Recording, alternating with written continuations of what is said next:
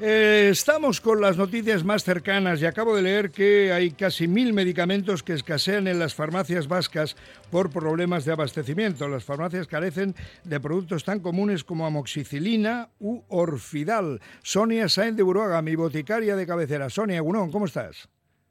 Egunón. Pero bueno, pero bueno, ¿qué pasa? Un día con otro no, no paramos de hablar de cosas diferentes, pero en esta ocasión realmente está escaseando este tipo de medicamentos, Sonia. A ver, tenemos exactamente, son 967 medicamentos los que están con, con, problemas. Ya sabes que de esto hemos hablado varias veces. Sí, sí. O sea, sí que es verdad que ya llevamos, pues bueno, un par de añitos, ya empezó con la pandemia, luego con la guerra de Ucrania y bueno, pues no, no conseguimos remontar, por decirlo de una manera, ¿no? Eh, problema, pues a ver, realmente, realmente, realmente, problema gordo, ¿vale? Para que no tenga una amoxicilina para curarte una infección, no hay. ¿Qué es lo que pasa? Pues, pues que seguimos mareando al paciente, ¿no? El problema es que eh, igual no tenemos la marca Orfidal, como tú bien has dicho, pero sí que hay genéricos, entonces te tengo que cambiar la cajita de colores que tú ya estás acostumbrado, pues una por otra, y eso hay veces que, que puede producir problemas de, de, toma de medicamentos, ¿no? Que la gente se puede confundir, que tomas doble dosis o al revés no lo, dejas de tomar, etc. Y luego en cuanto a, claro, y luego en cuanto a cosas como la amoxicilina y tal, pues bueno, el problema sobre todo es que también hay un, hay un detrás tenemos un problema administrativo, es decir, no tengo eh, amoxicilina en cápsulas, pero sí que tengo en sobres o en comprimidos pero tal y como está puesta la receta electrónica y tal y como está puesta en estos momentos esa prescripción, ¿no? esas recetas, pues no te podemos cambiar. Entonces también te mareamos un poquito y digo, tienes que volver al médico para que te cambie la receta, etcétera.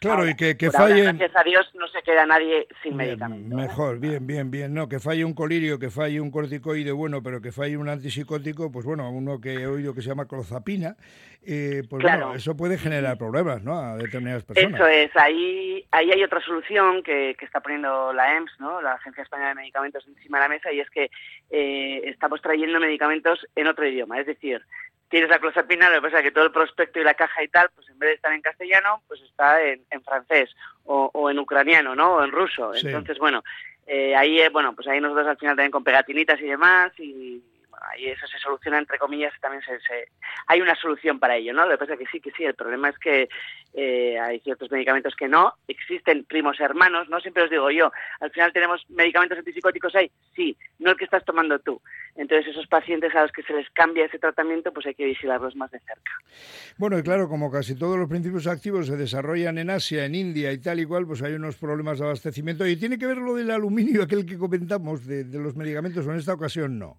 todo, todo, todo sigue siendo igual, ¿eh? Al final Ah, también es... qué. A ver, aquí hay un poco de todo. O sea, el problema es suministro de materias primas, eh, no tanto del principio activo, sino de, al final estamos hablando de, de, de, lo que lleva alrededor el medicamento, ¿no? No solo te doy el principio activo para que sea un comprimido que sea tal, el polvito ese tiene más mezclas, ¿no? Azúcares incluso, tiene lactosa, tiene eh, cosas Claro. así, y luego lo mismo, el cartón, el aluminio, donde se envasan, ¿no? Que ya, como os especifiqué, no podemos cambiar. No es lo mismo que tú vas al Eroski y si no hay una marca coges la otra y no pasa nada. ¿no? Claro, Aquí, claro. Si yo he dicho que lo voy a fabricar con esta marca, tengo que seguir fabricándolo con esta marca. Y el papeleo en los medicamentos por el tema de seguridad, que es importantísimo, ¿no? Y, y eso es lo que al final también como farmacéuticos pues estamos tranquilos, ¿no? Yo cuando tengo una casita en la farmacia, cuando vienes a por tu medicamento yo te la dispenso, o sea, sé que ese medicamento ha pasado 38.400 eh, pruebas y, y, y, análisis para asegurar que no te va a hacer ningún mal, ¿no? Y que es lo que tienes que tomar. Bueno, pues esto nos toca muy de cerca y nos lo cuenta y nos lo explica Sonia así de bien, la presidenta de la Sociedad en Euskadi, de la Sociedad Española de Farmacia Clínica Familiar y Comunitaria, SEFAC. Gracias, Sonia, y que tengas buen fin de semana.